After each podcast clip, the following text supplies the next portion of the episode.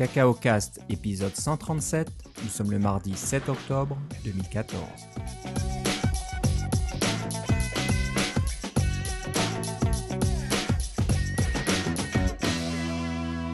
Bonjour et bienvenue dans ce nouvel épisode de Cacao Cast. Comme d'habitude, Philippe Casgrain est avec moi. Comment ça va, Philippe? Euh, très bien, toi Philippe? Ça va très bien aussi. Euh, on est de retour, donc euh, dans notre rythme habituel, aux deux semaines, comme d'habitude. Euh, on a pas mal de choses à vous raconter. Euh, on va un petit peu revenir sur ce qui se passe côté Apple. Il y a des rumeurs d'un événement euh, le 16 octobre. Ouais, dès, dans- dès la semaine prochaine, au moment où on enregistre. Ouais, alors je trouve ça, je sais pas. Je trouve ça un petit peu court, mais c'est vrai qu'Apple a l'habitude de prévenir les journalistes à la dernière minute, et puis ça se ferait dans l'auditorium du campus d'Apple à Cupertino, donc ça c'est c'est pas un- c'est pas comme pour la l'Apple Watch là où ils ont fait carrément un, bâtiment spécial pour l'événement. Là, ils vont juste euh, faire venir euh, peut-être les, journalistes euh, habituels, on va dire, et, locaux. Et puis, bon, certains journalistes qui viennent peut-être aussi de. Mais voilà, c'est pas un énorme événement. Donc, on s'attend à une mise à jour des iPads. On parle d'un iPad Pro. Bon, possible. Euh, plus farfelu, on parle euh, d'un iPad Pro qui, qui ferait tourner une version de macOS 10 ou d'iOS, une sorte de truc. euh, je sais pas trop comment, mais ça marcherait tout ça, mais ça me paraît un peu plus bizarre, ça. Moi, je pense qu'il est un petit peu plus probable qu'on ait la version euh, finale de Yosemite parce que là, on vient Ouais. de recevoir dès aujourd'hui, en fait, la deuxième version de la GM. Alors, je trouve ça un peu bizarre, là. C'était la GM numéro 2, là, mais. Ouais, Et ouais. puis, depuis une semaine environ, on peut soumettre nos applications euh, avec euh, Xcode 6 pour. euh, pour macOS 10.10, là, c'est permis. Alors, ça, ça, sent- ça c'est le signe que, que Ouais. la- le, le- le système d'exploitation va être libéré euh, très bientôt, peut-être d'ici mardi ou mardi ou jeudi. là. Ok, bah moi j'ai installé la GM euh, 1 et je viens de faire la mise à jour de la GM 2 euh, cet après-midi, puis ça s'est passé sans encombre, Ouais. assez rapide. Donc, Même euh, chose ici.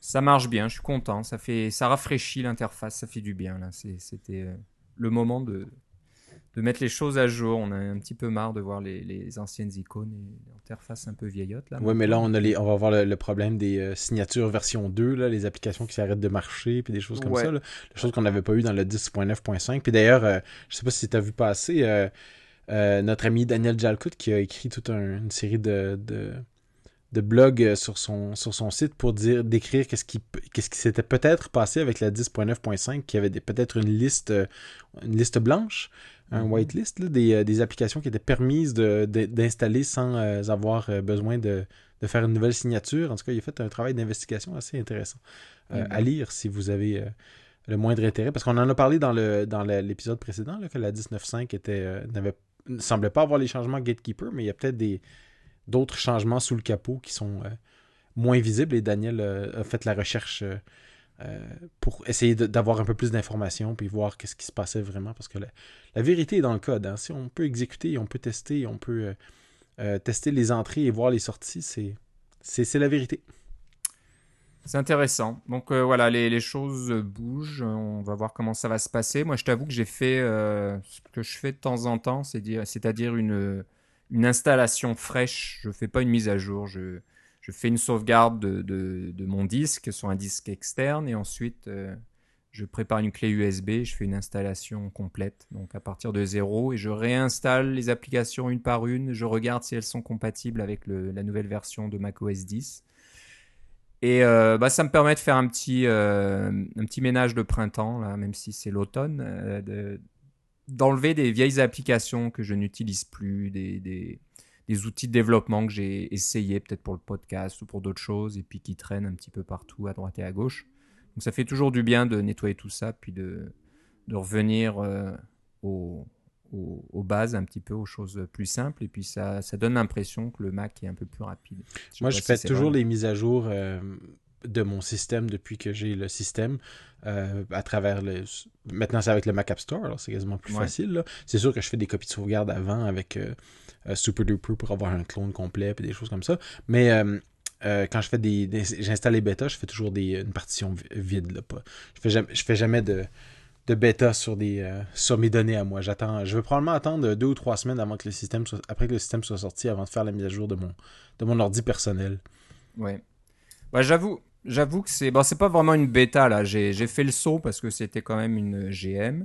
C'est différent d'une bêta. GM version 1, oui, c'est ça. C'est voilà, c'est une bêta, une bêta presque terminée quoi. Mais bon, j'ai pris un risque, mais c'est mon MacBook du travail entre guillemets où j'ai pas grand chose dessus, j'ai pas de photos, j'ai pas de musique, j'ai rien de personnel de grande valeur, j'ai que des choses qui sont sauvegardées sur Dropbox ou sauvegardées ailleurs. Si je dois reconstruire la machine euh, du jour au lendemain, il n'y a aucun problème, je reformate tout, je me reconnecte à mon Dropbox, je récupère mes fichiers, mes projets, mes choses comme ça. Donc, et voilà, il y a moins de risques. Mais là, j'ai mon iMac que j'utilise actuellement pour enregistrer l'épisode. Et celui-là, il a tout dessus. il y a, tous mes fichiers, il y a toutes mes photos, il y a, des sauvegardes et tout ça. Mais quand même, celui-là, je ne vais pas le mettre à jour avec euh, une GM. Je vais attendre que les choses soient un peu plus stables, que les, les applications soient mises à jour pour Yosemite et puis que tout se passe bien. Celui-là, je ne prends, pas, prends pas les mêmes risques parce que là, ça serait, voilà, ça serait beaucoup trop de travail à, à réinstaller. Il y a beaucoup trop de choses là-dessus. Donc euh, voilà, j'ai fait ça avec le MacBook Pro et ça, ça marche très bien sur un SSD. J'ai mis un SSD dedans, j'en ai profité. Et puis là, ça marche impeccable. Donc voilà, la semaine prochaine, forte chance qu'il y ait du nouveau. Au moins Yosemite, ça on en est quasiment sûr. Nouveaux iPad, nouveaux Mac, ça on verra. Je sais pas. On va voir si la, la, présentation, là, l'événement se confirme ou pas. Ça devrait pas tarder si vraiment ça se fait. Euh, une semaine à l'avance. Euh, on est quoi le 7 aujourd'hui? Oui, il reste que 9 jours d'ici le 16, donc euh, bon, il va falloir que. Oui, ça pourrait être la semaine d'après aussi, puis ce serait pas plus grave C'est possible aussi, c'est possible aussi. Donc on verra ça. Euh, côté Apple aussi, euh, des petites nouveautés côté du blog Swift. Donc on vous avait dit qu'Apple avait démarré un blog pour le langage Swift. Ça nous avait étonné de prime abord parce que c'est pas leur style. Mais non, non, il, il, continue à vivre. Il y a des, articles qui sont publié régulièrement. Et là, Apple vient de publier une vidéo carrément, un petit tutoriel euh, sur Swift. Donc pour ceux qui euh, voudraient s'y mettre, qui euh, ne savent pas encore trop et qui veulent un peu voir comment ça fonctionne, et eh ben voilà, vous allez sur le, le blog Swift, c'est sur developer.apple.com/swift et vous verrez qu'il y a un article daté d'aujourd'hui, le 7 octobre, qui montre ça. Donc une jolie petite vidéo, je pense, qui va vous montrer. De 10 minutes, euh, c'est ça. Alors, voilà, 10 du début à la fin. Maintenant, vous avez une application à la fin, c'est rigolo. Voilà, donc euh, bah, c'est bien pour se donner une idée. Peut-être qu'il y en a certains d'entre vous là qui nous écoutez, et puis euh, vous, soit vous faites de l'objectif C et et puis vous n'avez pas encore regardé Swift, soit vous faites ni l'un ni l'autre, vous vous intéressez au développement sur euh, macOS et iOS, et eh ben c'est peut-être le moment de regarder à quoi ressemble le nouvel environnement de développement avec le langage Swift. Donc euh, c'est une bonne chose et je pense que c'est euh, une petite production professionnelle, ça a l'air joliment fait. Donc c'est bien, on est content que le blog continue à, à évoluer et puis à, être, à être utile. Donc je regarde un petit peu, il y a eu un article le 9 septembre, le 25 septembre. Donc il n'y en a pas tous les jours, mais il y a des articles quand même assez, assez régulièrement. Oui, ils sont assez étoffés la façon dont ils sont écrits. Là. C'est des sujets qui sont euh, intéressants et détaillés. Voilà, et ça vient de, de, vraiment de, de, la référence en la matière. c'est eux, eux, qui font évoluer le, évoluer le langage, donc c'est le bon endroit où aller. Voilà, donc euh, on voulait euh, signaler cela, c'est intéressant de le savoir. Euh, côté Swift aussi, c'est pas Apple cette fois-ci, mais c'est notre ami Matt avec 3T, Matt Thompson, qui a passé son framework Alamo Fire en version 1.0. Donc Alamo Fire, c'est un framework de, de réseau, de, de, je sais pas, de réseau, de réseautage, oui, c'est ça. De réseautage, des, des, connexions REST ou des choses comme ça. voilà, qui fonctionne, qui est tout écrit en Swift complètement. Et c'est euh, c'est pas l'équivalent complet de AF Networking. Donc AF Networking, c'est aussi Matt qui, qui est à, l'origine de, de, ce framework-là. Il est, je pense qu'il n'est pas seul à travailler dessus maintenant. Non, mais c'est un peu comme euh, la version euh, médiévale. C'est ça. là, Alors que celle-là, c'est la version Renaissance. C'est ça. Donc AF Networking, très très complet. Ça fait beaucoup de choses.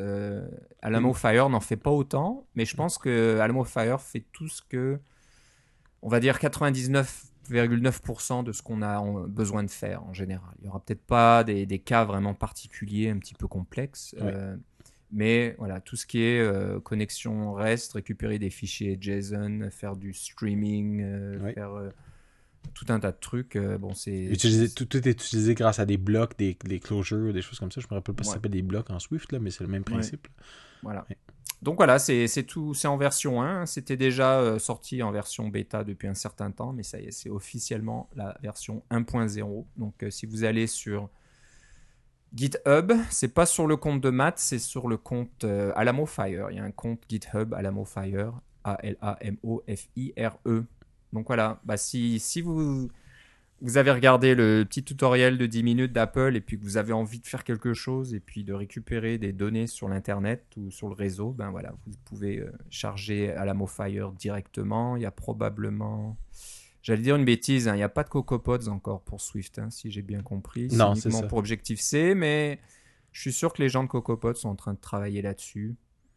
Ou euh, je sais pas, on verra, on aura peut-être une version d'Excode qui fera en sorte qu'on n'a plus besoin de CocoaPod, on verra bien. Mais bon, euh, vous pouvez aller sur le compte GitHub et puis le charger, charger le framework et l'installer dans votre application. Tout est expliqué en détail. Ça, c'est une chose que Matt fait très bien en général, c'est de, très bien documenter euh, son travail. C'est en général bien présenté, c'est clair, euh, précis. Voilà, Alamo Fire. Euh, maintenant, on va passer euh, des, aux nouvelles euh, du côté d'un certain Philippe Casgrain, qui a été très, très, très, très occupé dernièrement. Tu as travaillé sur beaucoup de choses. Donc, une nouvelle application, une mise à jour pour une application un peu plus ancienne, que les auditeurs connaissent. Donc, bah, on va te laisser un petit peu nous donner l'état de, de, ce que tu fais, où tu en es, quelle est cette nouvelle application.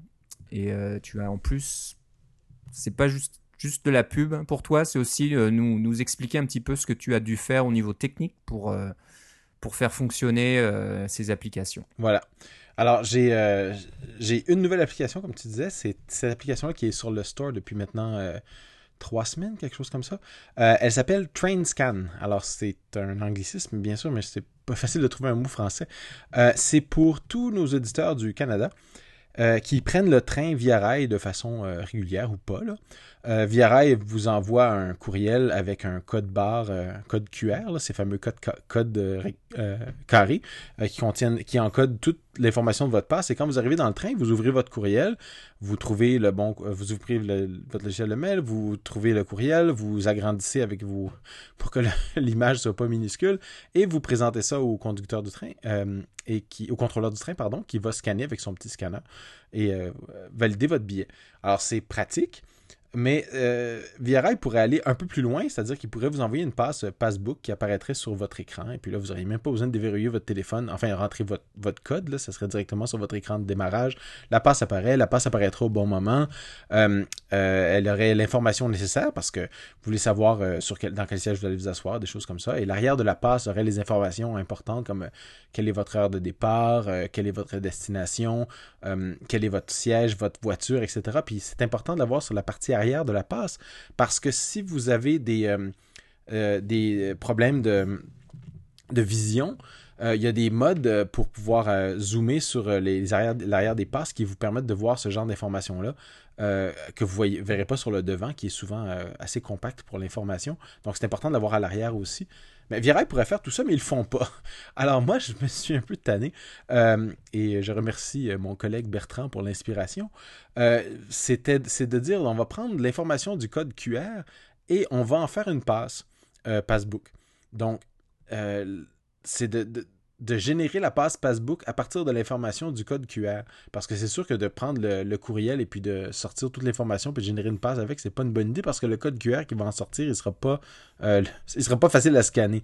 Alors ce que j'ai fait, c'est que j'ai écrit une petite application qui scanne le code QR de qui se retrouve dans votre email. Donc vous le mettez sur votre écran d'ordi par exemple, et vous prenez votre téléphone et vous, euh, pouvez euh, voir grâce à la caméra vidéo et grâce à iOS 7, il y a les API là-dedans pour pouvoir euh, scanner un code QR qui est sur euh, un écran, sur une feuille de papier, euh, sur un autre téléphone aussi. Et j'extrais le code, le code numérique qui est derrière le code QR. C'est une longue chaîne de caractères finalement. Et cette information-là, je m'en sers pour trouver à l'intérieur quel est votre nom, quel est votre numéro de voiture, quel est votre train, à quelle date, à quelle heure, etc. Quelle gare, quelle destination, etc. Et toute cette information-là, je génère une passe avec ça sur mon petit serveur et la passe générée est retournée directement dans le programme et vous pouvez l'intégrer à Passbook. L'avantage de tout ça, c'est que maintenant, vous avez un billet. Euh, enfin, c'est une copie de votre billet. Vous avez une copie de votre billet qui se retrouve dans le dans votre compte Passbook et qui dort là jusqu'à temps qu'on soit quelques heures avant le départ de votre train ou quelqu'un elle apparaît au départ. Elle apparaît sur votre écran de, démarrage et puis elle est prête à être utilisée. C'est aussi géolocalisé, mais en fait, le fait d'avoir un, euh, au cas où votre téléphone n'est pas à l'heure, ce qui est relativement rare, mais il y a la géolocalisation euh, qui fait en sorte que si vous approchez de la gare, le, la, passe devrait apparaître. Euh, mais dans la pratique, c'est plus l'heure qui compte. Et puis, évidemment, je reproduis le code barre qui a été numérisé de façon identique. C'est donc exactement le même code barre, ce qui veut dire que quand la passe apparaît avec son code barre, le contrôleur du train ou la contrôleur du train peut scanner votre, votre passe et ni vu ni connu. Vous n'avez pas eu besoin de montrer votre courriel ou des choses comme ça. C'est sûr que c'est une bonne idée de garder son courriel parce que c'est lui le, document officiel, mais vous avez présenté euh, essentiellement une copie du code barre et le, la contrôleur du train est très satisfaite et elle passe au suivant. Ça fonctionne super bien. Ça fait des mois que je l'utilise moi personnellement à différents niveaux de. Et mes collègues aussi au travail. On voyage beaucoup entre Montréal et Ottawa. Et euh, c'est vraiment pratique. Et euh, chaque fois qu'on l'a montré euh, au, contrôleur du train, soit qu'ils ont dit on, ça nous dérange, soit qu'ils l'ont pas remarqué, soit qu'ils ont dit mais c'est une très bonne chose, on devrait faire ça.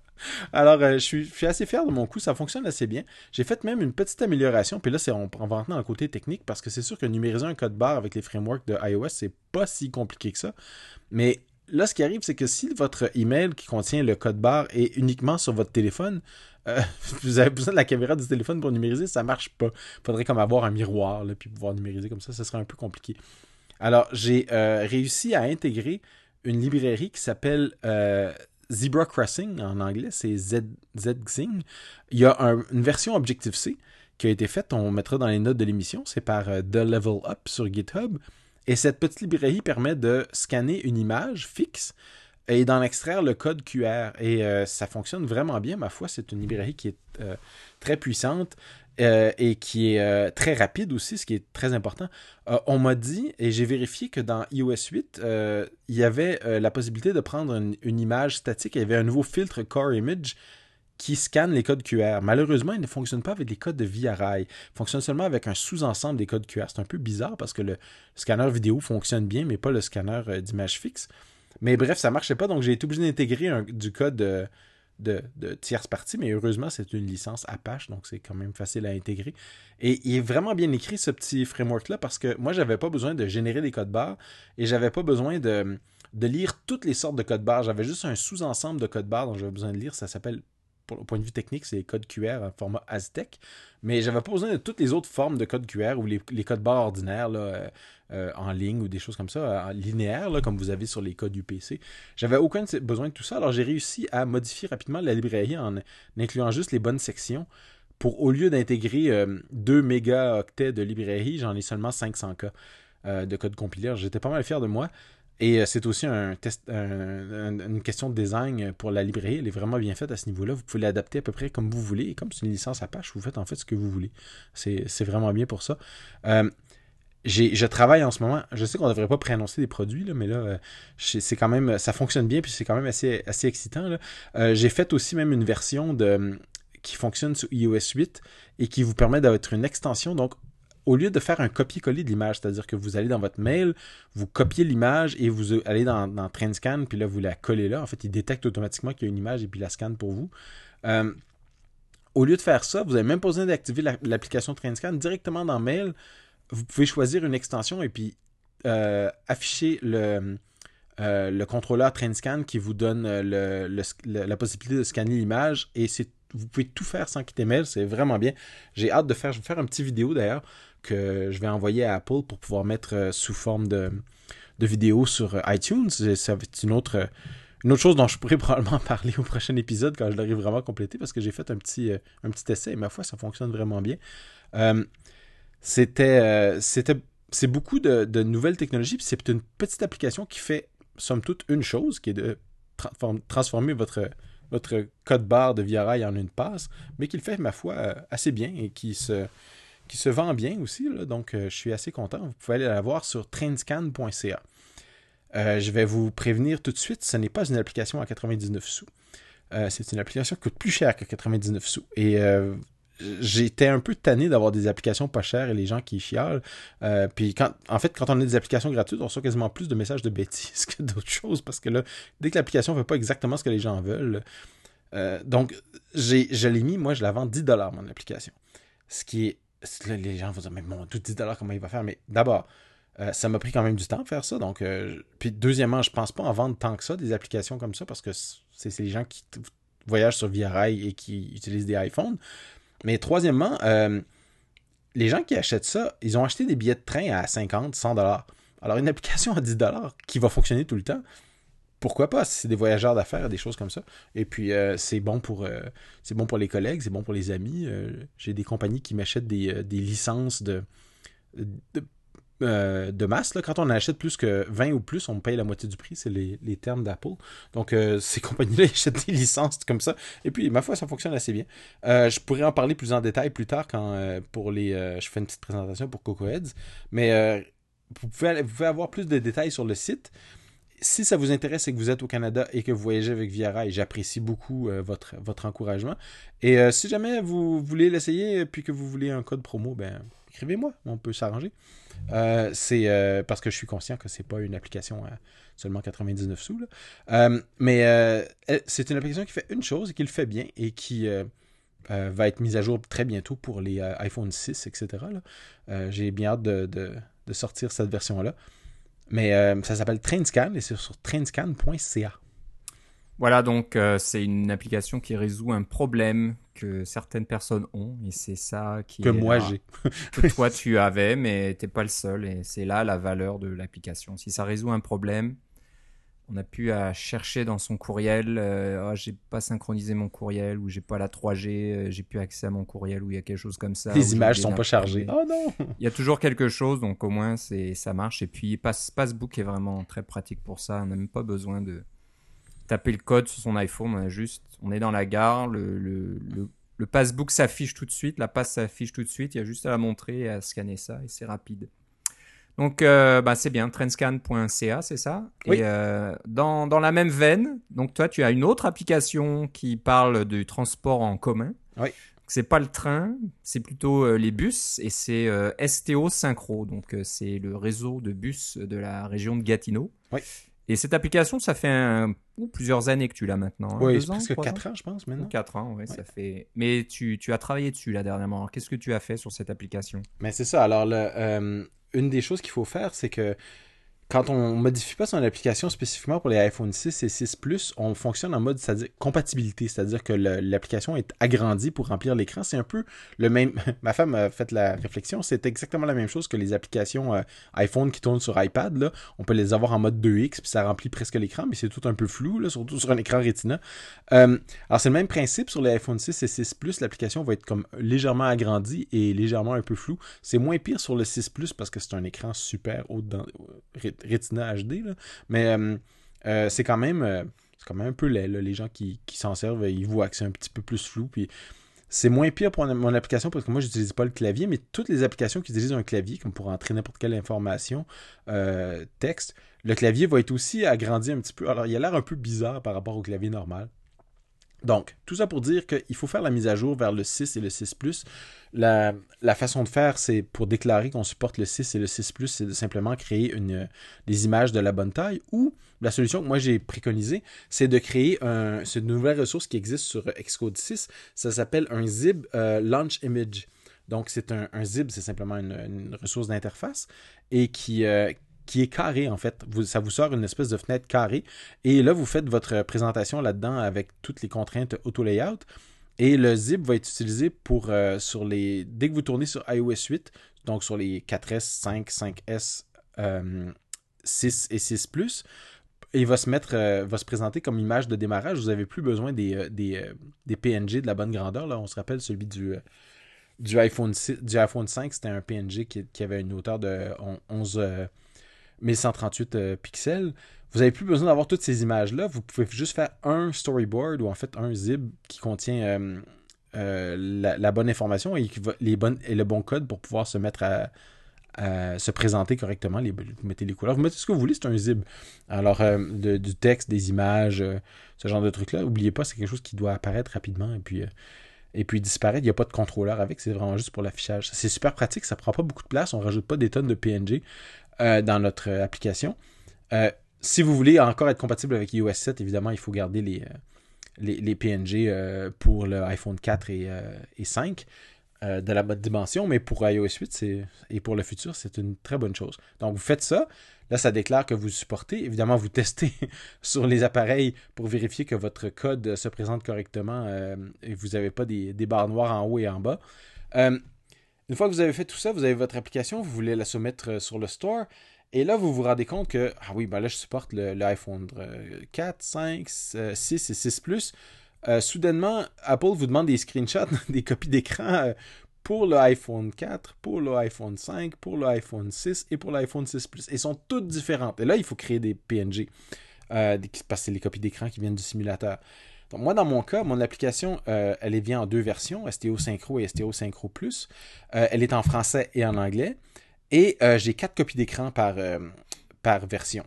Donc, 4 x 2 x 2, ça fait 16. Donc, j'avais déjà 16 copies d'écran à faire. Et ah, à la main, ça se fait, mais c'est un peu, euh, un peu gossant quand même de faire 16 copies d'écran. Mais là, si je rajoute l'iPhone 6 et l'iPhone 6 Plus, ça fait 64 copies d'écran à faire. C'est long. C'est quelque chose qu'on ne veut pas faire tout le temps. Euh, il faut changer la langue du simulateur du français à l'anglais, etc. C'est. Ah, c'est. Euh, J'étais tanné. Alors, j'ai utilisé quelque chose dont on a déjà parlé qui s'appelle UI Screen Shooter. On mettra le lien dans les notes de l'émission. Qui, est un petit script Bash et JavaScript qui permet de, euh, qui, construit votre application et qui génère des screenshots dans où vous voulez, parce qu'il utilise le JavaScript et instrument pour cliquer sur certains boutons, attendre un certain nombre de temps, etc. pour générer les screenshots que vous voulez, dans l'état que vous voulez. Et, il est fait pour tous les langages que vous voulez. Alors moi, en ce moment, j'ai français-anglais, mais si j'avais une application qui était en français, anglais, espagnol, allemand, j'aurais encore une fois quadruplé, je serais passé à 256 screenshots, 64 x 228 x 2, 256. Mais là, vous avez juste à les rajouter et puis ça va le faire automatiquement pour vous. Vous allez prendre un café, vous revenez et tous vos screenshots sont faits. Là, c'est sûr qu'il faut les mettre sur iTunes Connect, là, ça prend un peu plus de temps. Euh, il y a moyen d'automatiser ça aussi, on en reparlera plus tard, mais pour le moment, avec mes 64, je l'ai fait à la main euh, pour les envoyer sur iTunes Connect. Mais pour ce qui est de les, euh, de les générer, ça a été vraiment bien avec UI Screen Shooter. Et là, au moment des soumettre, euh, évidemment, le simulateur enregistre ses copies d'écran en format PNG. C'est des PNG 32, 32 bits avec un alpha, comme ça a toujours été. Euh, il y a peut-être un bug ou quelque chose de non documenté ou quelque chose comme ça que iTunes Connect me disait euh, les images 32 bits, donc avec un, canal alpha, donc une transparence, même si la transparence est à, est à 0 est à 1 partout, parce que la transparence est à 0 parce que tous les pixels sont opaques. ces images-là étaient refusées. Alors là, j'ai 64 images. Le simulateur sort ça en, euh, format, euh, en format PNG. Je peux faire deux choses. Soit je peux reprogrammer mon simulateur pour qu'il sorte les choses en format JPEG, ce qui est une possibilité. Qui, à ce moment-là, il n'y a pas de problème avec le canal alpha. Mais les images JPEG sont euh, un petit peu moins fidèles, et des choses comme ça, parce qu'il y a de la compression. de la compression avec perte. et puis, l'autre possibilité que je pouvais faire, c'était évidemment convertir toutes mes images sur disque en JPEG. Mais là, c'est un peu la même chose. Ça, c'est facile avec un petit script. Ce que j'ai fait, c'est qu'au lieu de me trouver un script qui faisait ça, j'ai écrit une petite application et je vais vous donner le, giste sur GitHub dans les notes de l'émission parce que c'est une application, c'est un fichier .m et les instructions de compilation sont en haut de du fichier .m en commentaire. Alors vous avez juste à l'exécuter. Ça vous fait un petit utilitaire en ligne de commande qui va prendre n'importe quelle image en format PNG, euh, en fait n'importe quelle image tout court et l'enregistrer en format PNG sans canal alpha.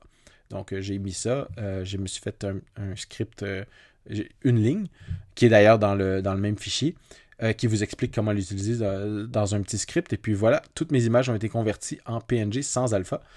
Euh, j'étais bien content, ça m'a pris 10 euh, minutes. Et puis maintenant, j'ai pu mettre mes 64 screenshots sur iTunes Connect et l'application est maintenant en attente d'être revue. Mais ça prend de 10 à 12 jours ces temps-ci sur iTunes Connect. Donc Vous n'aurez pas la nouvelle version tout de suite si vous, si vous écoutez cet épisode bientôt, mais peu après le 7 octobre. Mais disons qu'à partir de mi-octobre, vous devriez commencer à voir les nouvelles versions de STO Synchro.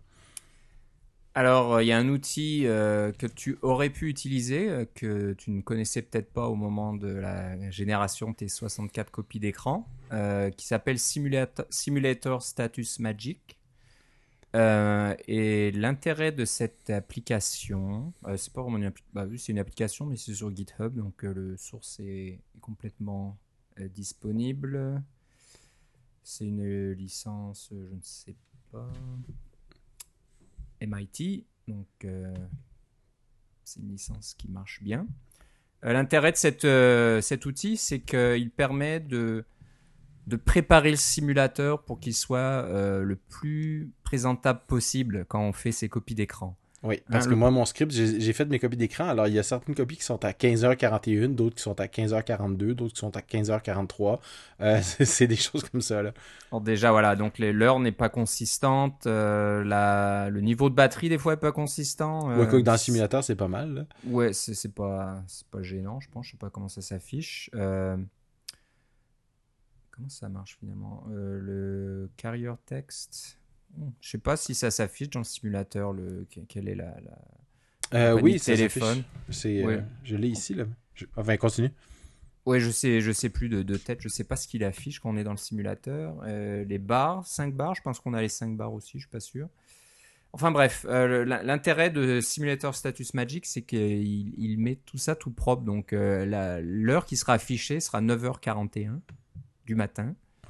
Et pour ceux qui le qui, qui, l'ont reconnu, c'est l'heure qu'on voit quasiment partout dans dans les communications d'Apple, hein, donc tous les, copies d'écran et les, sur le site d'Apple, et eh ben tous les iPhones, je pense, sont à 9h41. Peut-être, j'ai pas regardé dernièrement si les iPhone 6 c'est toujours la même chose, mais je serais pas étonné. Oui. Donc euh, voilà, l'intérêt de, ça, c'est que ça, ça, prépare donc le, simulateur pour qu'il soit consistant d'une copie d'écran à l'autre. Donc quand vous faites vos 64, l'heure reste toujours la même. C'est toujours les mêmes conditions de réseau et tout ça sur, chaque, euh, chaque copie d'écran. Donc euh, c'est, je pense, quelque chose que tu vas regarder, Philippe, la prochaine fois que tu mets à jour. oui, c'est ça, pour les faire encore, encore, plus jolies. Voilà, donc c'est pas complètement nécessaire, mais ça donne toujours un un effet de professionnalisme un peu plus élevé hein, quand, quand, les copies d'écran sont bien préparées, sont bien consistantes et bien jolies. Plutôt que certains, c'est arrivé de voir, euh, peut-être pas sur iTunes, mais euh, sur, des, des sites d'applications, euh, la batterie dangereusement basse. Là, oui, des fois, on voyait, ça avait été pris sur un téléphone, puis la batterie était comme à 10%. À 10 comme c'est rouge. Et bizarrement, c'est quelque chose qui attire l'œil. Hein. Je sais pas, mais à chaque fois, c'est la première chose qu'on voit. On regarde pas trop le contenu de l'application. On voit batterie à 10%. Ça donne un peu l'impression quoi. Qui était comme 3 heures du matin ou quelque chose. Voilà, le développeur, il s'est pas vraiment préparé. Il a fait ça un petit peu vite fait. Euh, il a pas pensé à brancher son, son appareil, etc. Donc vous voulez éviter ce genre de choses hein, quand vous avez une Surtout avec les nouveaux règlements qui disent que vous devez soumettre vos, euh, vos copies d'écran en même temps que l'application. On se retrouve toujours à tout faire en même temps à la fin, toutes nos copies d'écran, parce qu'on a finalement fini notre application, donc c'est finalement le temps de faire les copies d'écran. Mais on n'a pas le temps, ce temps qu'on avait avant de, de dire oh, l'application est en, est en attente euh, d'être revue par Apple, et puis là on a le temps de préférer nos copies d'écran à tête reposée. Non, non, non, il faut tout faire en même temps. Alors, si vous pouvez vous enlever des, euh, des, problèmes potentiels, c'est encore plus facile avec euh, Simulator Status Magic. Voilà, donc euh, c'est sur GitHub. Le développeur s'appelle Shiny Development, C-H-I-N-Y-D-E-V-E-L-O-P-M-E-N-T. Et encore une fois, ça s'appelle Simulator Status Magic. Euh, Philippe, toi, tu as écrit euh, une petite application en Objective-C là, pour enlever le, canal alpha de tes PNG, de tes, de tes images. Mais il y a d'autres façons de le faire sans nécessairement euh, développer en Objective-C. C'est aussi d'utiliser Automator. Donc Automator, c'est le, le script d'automatisation qui est euh, inclus avec macOS 10 depuis de nombreuses versions. Je ne sais pas quand. Je dirais même c'est un moteur d'automatisation. C'est un moteur d'automatisation qui fonctionne en Apple Script. Donc c'est un petit peu le successeur de. Euh, c'est Apple. Comment ça s'appelait Apple Talk? Euh, Non, je sais plus. script Editor là. Oui, non, mais le langage, c'est. C'est AppleScript. C'était différent avant, non? Je sais pas, peut-être que je me, je me confonds, enfin bref. Ça ressemble à de l'anglais, hein, donc c'est très, très simplifié, il n'y a, pas beaucoup de, de, syntaxe compliquée là-dedans. Et euh, bah, c'est vrai que c'est un outil qui est là depuis longtemps et qui est un petit peu méconnu ou sous-utilisé. On n'y pense pas toujours. Hein. Des fois, euh, on, développe quelque chose et il faudrait peut-être se dire, ben, peut-être qu'avec Automator, je peux faire la même chose. Je peux automatiser un certain processus. Euh, je sais qu'il y a des, utilisateurs professionnels, des photographes, des choses comme ça qui utilisent des, tâches Automator pour déplacer des photos, pour mettre des, comment on appelle ça, des, dates, euh, d'incruster les dates ou des choses comme ça dans les photos. Euh, mais c'est vrai que nous, en tant que développeurs, des fois, on n'y pense pas trop, mais on devrait. Et on a un de nos auditeurs fidèles hein, qui nous écoute depuis très longtemps, qui a écrit un livre là-dessus, qui, a écrit un livre sur euh, Automator, qui s'appelle, bah, le, notre auditeur s'appelle Sylvain Gamel. J'espère que je prononce bien son nom de famille. Si je le prononce mal, eh ben, il me le fera savoir certainement. Et il a écrit un livre qui s'appelle Automatisé sous Mac et qui est disponible euh, sur euh, iBooks et probablement sur d'autres euh, boutiques, j'imagine. Mais bon, c'est si vous allez sur dans iTunes, vous le trouverez ou dans l'application iBook. Et donc voilà, il a fait un, un livre électronique qui détaille comment écrire des scripts avec Automator. Donc le, livre est vraiment bien présenté, c'est très clair, il y a de très jolies photos assez euh, presque amusantes. Là, il y a des, petits robots un peu partout parce que bien sûr la mascotte d'Automator c'est un petit robot l'icône représente un petit robot, donc je pense que Sylvain euh, a voulu garder un petit peu l'esprit. Donc euh, on voit des robots un peu dans, toutes les pages. Et bah, ce qui me plaît dans le livre, c'est qu'il y a énormément de copies d'écran. Il, a, laissé la place à la visualisation plutôt que de marquer, de, d'écrire trop de texte. Des fois, il y a des, des livres qui ont tendance à décrire beaucoup, beaucoup euh, dans, dans, du texte, et puis euh, il y aura peut-être une copie d'écran euh, trois pages plus loin. Et puis en général, c'est assez difficile de, de visualiser ce qui se passe, juste avec du texte, surtout pour un environnement comme Automator qui est très très visuel. Donc voilà, il a écrit donc un livre très complet là-dessus. Et c'est assez impressionnant tout ce qu'on peut faire avec euh, Automator. Finalement, on peut faire des interfaces euh, utilisateurs complètes. Euh, on peut interagir avec des bases de données, avec le réseau. On peut invoquer des scripts, shell. On peut vraiment faire beaucoup, beaucoup de choses. Donc, moi, je vous invite à aller, aller regarder si ça vous intéresse ou si vous connaissez pas bien Automator. Je pense que c'est un investissement intéressant. Ça coûte pas bien cher en général des livres comme ça, donc profitez-en. Et, euh, et faites-le nous savoir si jamais vous, vous l'avez euh, regardé, vous l'avez acheté et puis euh, consulté. Ben, si, vous avez, si ça vous a plu, vous nous le ferez savoir. Et puis faites-le faites savoir aussi à Sylvain oui, directement. C'est ça, moi je, je, parle des, des fois, j'ai parlé de Passbook tantôt. C'est un, un peu un, un héros méconnu de, de, de, iOS, mais je dirais que Automator, c'est un héros méconnu de macOS. Des fois, j'y pense même pas que j'ai ça sur mon appareil. Puis effectivement, j'aurais probablement pu faire mes, mes conversions d'images euh, au lieu de faire un petit outil en ligne de commande pour ça. ça j'aurais pu le faire directement dans Automator parce qu'il y a même euh, des logiciels que vous avez d'installer sur votre, euh, sur votre Mac, par exemple Acorn ou quelque chose comme ça, qui vont avoir des actions Automator inclus dans leur dans leur, euh, leur, leur, paquet et qui vont apparaître dans Automator comme des temps des, des, scripts qu'on peut exécuter à, partir d'Automator sans même avoir à démarrer Acorn euh, ou, euh, ou autre programme. C'est vraiment pratique. puis il y a probablement moyen de trouver quelque chose qui va me permettre d'enlever le code alpha. J'ai regardé rapidement, j'ai pas vu encore, mais peut-être qu'on peut faire un passe-passe en convertissant dans un type d'image qui n'a pas d'alpha, puis en reconvertissant en PNG, à ce moment-là, il n'y aura pas d'alpha. mais parce qu'on peut faire des actions en chaîne. Pour plus de détails, probablement euh, dans le dans les livres de Sylvain, vous allez avoir euh, beaucoup plus d'informations sur comment ça va fonctionner. Mais euh, effectivement, c'est quelque chose auquel je devrais penser un peu plus. moi, je pense beaucoup aux lignes de commande. Hein. Je passe mon temps dans le terminal. Alors, j'ai, c'est, souvent mon premier réflexe, mais des fois, pour des choses que je fais occasionnellement, pas besoin d'avoir un outil en ligne de commande. On peut créer une action automator, soit qu'on puis on peut l'enregistrer en plus et puis s'en servir en faisant. Ça va faire un outil euh, drag and drop sur lequel on peut déposer un dossier, puis hop, l'action est faite. ça vaut la peine d'investir un petit peu dans euh, l'apprentissage d'Automator, ça va vous sauver sûrement beaucoup de temps.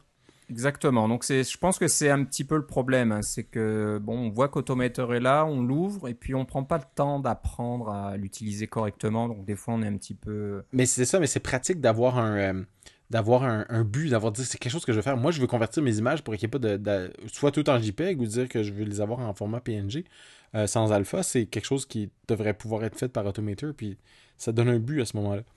Exactement. Donc voilà, Sylvain a passé du temps à détailler tout ça, à donner des exemples, euh, montrer comment ça fonctionne. Et des puis je suis sûr que si euh, s'il nous écoute, il pourra peut-être nous, nous, dire comment on peut enlever le canal alpha d'un PNG assez rapidement. Je suis sûr qu'il l'a déjà fait ou qu'il saura comment le faire euh, rapidement. Donc voilà.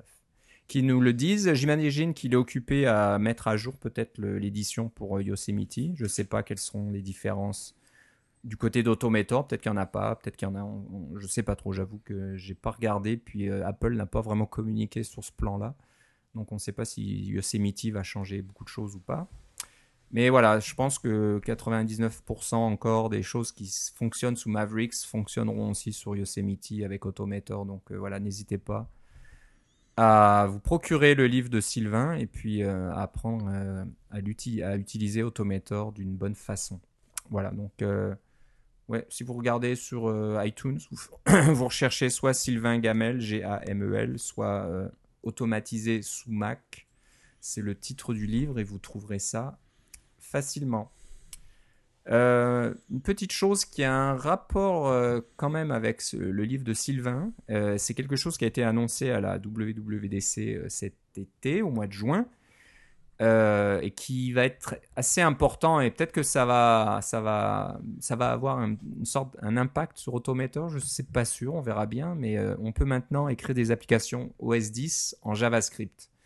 Donc je pense que ça utilise le fameux pont entre Objective-C et JavaScript. Et JavaScript. Donc euh, on a accès à, à tous les frameworks de, de, UIKit sur le Mac, pardon, AppKit sur le Mac, pardon.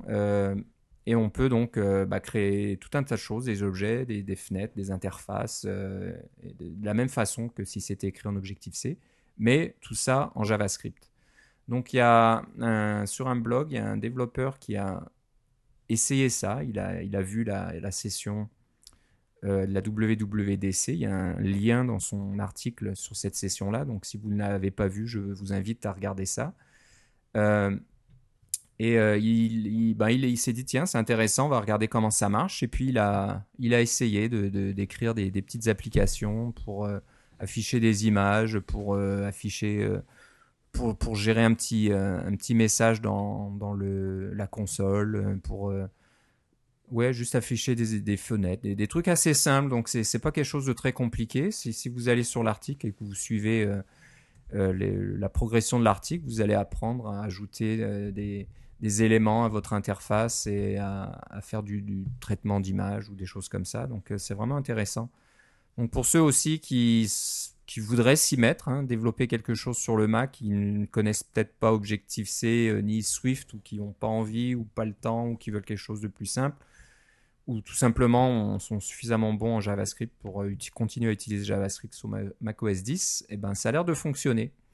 Donc voilà, si vous voulez vous y mettre un petit peu, regarder comment ça marche, je vous invite à aller sur le blog de Tyler Gao. Alors c'est T-Y-L-E-R-G-A-W.com. Et euh, vous regardez dans les articles récemment, il y a, un article au sujet de la fabrication d'applications OS 10 avec JavaScript. Donc euh, voilà, ça n'a pas un rapport direct avec Automator, mais ça va peut-être aussi inciter des gens à, à écrire des petits scripts euh, comme ça ou des, petites applications sur OS 10 assez rapidement en utilisant JavaScript pour euh, résoudre certains de leurs problèmes. Donc euh, voilà, ça peut être intéressant. On voulait le noter. on va finir par un, outil assez rigolo, on va dire, pour ceux qui cherchent désespérément à acheter un iPhone 6 Plus ou un iPhone 6, mais je dis un, un 6 Plus parce que c'est ceux qui ont apparemment le plus de succès, c'est ce que je disais dans le dernier épisode. Ils ont, et si vous voulez un 6 Plus euh, doré, je pense que c'est celui qui sera le plus difficile à décrocher. Je dirais même le 6 Plus doré 64 gigs.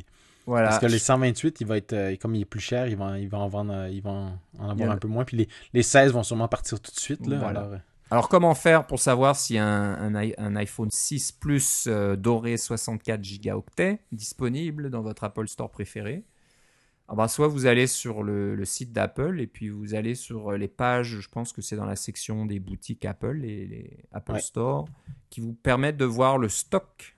Hein, on voit un stock, je ne sais pas si c'est vraiment en direct, c'est peut-être aux 24 heures, je ne sais pas trop, mais on voit le, nombre de téléphones qui sont disponibles dans chacun des magasins d'Apple.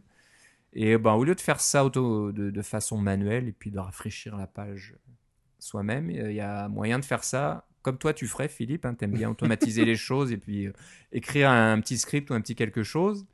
Et eh bien, il y a quelqu'un qui a écrit une application en Node. Node, c'est ça, je pense? Oui. Donc en JavaScript, pour faire un lien. oui. Alors, c'est ça. C'est une application de JavaScript euh, qui fonctionne avec un, un petit serveur Node, finalement. Euh, qui va vérifier de façon périodique, on parle de, disons, 5 minutes, là, les stocks de, de, de, du modèle de votre modèle d'iPhone préféré dans votre Apple Store préféré. Alors, lui, il utilise les Apple Store canadiens, euh, mais euh, il, y a, moyen de trouver les codes pour tous les Apple Store. Alors, il, utilise un espèce d'API non officiel pour essayer d'avoir euh, ces informations-là. et ce qu'il fait, c'est que quand il détecte qu'il y a du stock, à ce moment-là, lui, il a même branché ça sur son système de maison. Alors, il y a des nouvelles lumières de la compagnie Philips, les, lumières Philips Hue, euh, qui sont des lumières programmables. Il y a une espèce de, de puce Wi-Fi à l'intérieur de la, euh, du socle de l'ampoule qui les connecte. Et puis là, on peut changer la couleur. Alors, euh, vous avez une application, une application iPhone, disons, là, puis vous pouvez changer la couleur de la lumière chez vous. C'est assez rigolo. mais ce qu'il a fait, c'est que ces lumières programmables, elles changent au vert quand il y a, le stock est disponible. Et euh, sur son ordinateur, sur lequel évidemment le, petit serveur tourne, euh, il ouvre une page web euh, qui est prête à commander. Alors, Alors, dès que le, iPhone était prêt à commander, ses lumières de maison tournent au vert. Il peut dire Ah, c'est vrai, il faut que j'aille voir mon ordinateur parce que je suis en train de faire la cuisine, je suis en train de vider de la vaisselle, je suis en train de me reposer. Je regarde la télé. Ah, voilà, mon navigateur est prêt. J'ai pu cliquer sur acheter et voilà, c'est réservé. Je vais passer le prendre demain. Alors, je trouvais que c'était rigolo comme, euh, comme problème à avoir et essayer, tenter de résoudre et essayer de mettre un truc sortes de paquets qui n'ont pas vraiment, euh, pas vraiment rapport. Là. on va vous racheter les lumières de maison là-dessus, etc. Et si vous avez le moindre intérêt sur euh, comment on ferait une petite solution comme ça pour, euh, disons, acheter des billets pour la WDC ou des choses comme ça, ça va vous donner des petites idées sur comment c'est fait. puis aussi, je trouvais ça rigolo de pouvoir voir comment il avait déterminé quelle était, disons, l'API non officielle du Apple Store. si on envoie une requête à tel tel site, euh, tel serveur HTTP, euh, qu'est-ce qu'il va nous redonner euh, comme, comme information, puis comment on peut en sortir des informations intéressantes. Je trouvais ça assez rigolo, surtout que je fais un peu la même chose avec mon programme TrainScan pour scanner les, codes barres de, train. Donc j'avais utilisé des approches semblables, alors je trouvais que vous pouviez en bénéficier en allant regarder cette petite appli qui est très courte, hein, 100 lignes seulement. Donc, et encore, ça inclut pas mal de commentaires qui donnent le, tous les modèles d'iPhone au Canada. Donc euh, voilà, si vous, voulez utiliser le script dans votre pays, euh, il va falloir vous assurer que vous récupérez les bons numéros de modèle pour votre marché local. Mais à part ça, euh, ouais, c'est, je pense que ça fonctionne. Il faut changer un petit peu par-ci par-là les, noms de pays dans les URL, mais ça fonctionne bien et c'est très court. Donc ça vérifie le stock et ça fait clignoter vos, vos lumières à la maison. Je trouve ça vraiment sympathique. Donc encore une fois, ça montre que n'a pas la pas, c'est pas la peine d'être un, développeur chevronné avec énormément d'expérience et de connaître des, des centaines d'API différentes pour euh, s'amuser puis faire des choses euh, assez, assez marrantes comme ça. Oui, je crois que c'est un, je crois que c'est un employé de Black Pixel, mais je pourrais pas dire qu'est-ce qu'il fait chez Black Pixel, mais il semble être un développeur.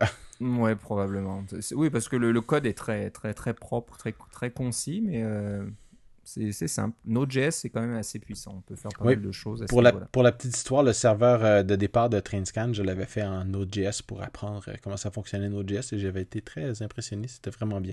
La version finale n'est pas faite en Node parce que j'ai eu un peu de difficulté à trouver un, service euh, fiable qui est, pas cher surtout qui parce que c'est pas je voulais pas que ça me coûte très cher de faire tourner ça qui permettait de créer les, les passes en euh, à, distance, là, comme ça, parce que je fais pas tourner ça sur mon Mac de maison euh, tous les jours, ça n'a pas de bon sens. Euh, donc, la version finale n'est pas en Node, mais ça a été très longtemps un serveur en Node, c'était assez rigolo. Voilà, donc si vous allez sur le compte GitHub de Brad Serasani, B A B- pardon, B R A D C E R A S A N I, euh, vous irez sur le projet iPhone 6 euh, Stock Checker. Et voilà, c'est intéressant à regarder. C'est un bon exemple, même si vous n'avez pas besoin vraiment d'acheter un iPhone 6, ça, ça vous donne un peu une idée de comment suivre euh, un certain site et puis euh, régulièrement, et puis d'a- d'avoir des notifications qui vous sont envoyées. C'est un, un bon cas de un bon cas de comment dire un, un bon scénario à, à regarder comment comment résoudre ce genre de, de problème. Voilà donc euh, bah, ça va conclure notre épisode aujourd'hui à moins que j'ai oublié quelque chose. Euh, on se reparlera qui sait peut-être la semaine prochaine s'il y a une annonce euh, ou la Sinon, semaine d'après. oui. Donc euh, voilà, peut-être pas si s'il y a juste Yosemite qui sort, peut-être qu'on fera pas un, épisode spécial parce que bon, il y, aura peut-être pas grand-chose à ajouter. Mais s'il y a des annonces avec d'autres produits à côté, bon, on en parlera probablement. Euh, Philippe, si on veut euh, savoir où tu en es avec tes applications, où on a des questions, comment te contacter? Ça va être Philippe C sur Twitter, L-I-P-P-E-C. Et évidemment, euh, a son propre compte Twitter aussi. C'est euh, à commercial Trainscan, T-R-A-I-N-S-C-A-N. Voilà. Donc, euh, vous pouvez peut-être, je sais pas moi, contacter Philippe si vous voulez faire un peu le genre de, le même genre de choses sur un marché euh, différent. Ouais, c'est ça. Mais voilà, c'est du business. Ça, tu, tu te débrouilleras avec ça. Euh, Oui, moi, j'ai aucune idée comment les trains fonctionnent dans d'autres pays. ça, c'est sûr. Ouais, ouais. Ça va peut-être donner des idées aux autres. euh, Mais je l'espère. euh, ouais, c'est compagnies ferroviaires, j'espère. Y compris Ben, Garay. C'est c'est clair que le- ce, ce problème-là de- va disparaître la seconde où Rail va vous envoyer des passes passbook. Là. Mais pour le Mm. moment, ils font pas. Puis à la vitesse où ils se déplacent euh, au niveau technologique, là, euh, c'est pas, c'est pas garanti que ça va arriver tout de suite. Ah, qui sait, il y a peut-être un développeur chez Garay qui nous écoute actuellement. Donc, Je l'espère, en un- fait, Un petit clin d'œil. J'aimerais c'est- beaucoup, j'aimerais beaucoup que mon application soit obsolète dans un sens. ouais, ouais, ouais. Euh, moi, c'est Philippe Guitard, G-U-I-T-A-R-D, tout attaché sur Twitter. Et vous pouvez. Bah, c'est pas nécessaire de m'envoyer des, des courriels disant que mes deux petites applications qui sont dans le store ne sont toujours pas mises à jour, euh, même pas pour iOS 7. Donc je sais, je sais que j'ai du travail à faire et que je suis en retard là-dessus, mais ça va venir un jour. Est-ce que tu supportes au moins l'iPhone 5 Euh, oui, oui, ça marche Ah. sur l'iPhone 5, mais c'est tout. Et là, quand on essaie l'application sur l'iPhone 6, c'est pas très joli. Ça fonctionne, les, les, les, les dimensions sont correctes, mais il commence à avoir des petits problèmes. Les labels sont un petit peu décalés. Il y a des, des petites choses qui vont plus là, donc il faut Mais vraiment. Maintenant je que tu as un iPhone 6, tu vas sûrement les corriger j'ai j'ai plus d'excuses. Voilà. Il Voilà. juste trouver le temps de faire ça. Voilà, donc on a fait le tour. Je te remercie Philippe. Moi aussi, Philippe. On se reparle une prochaine fois. Salut. Bye bye.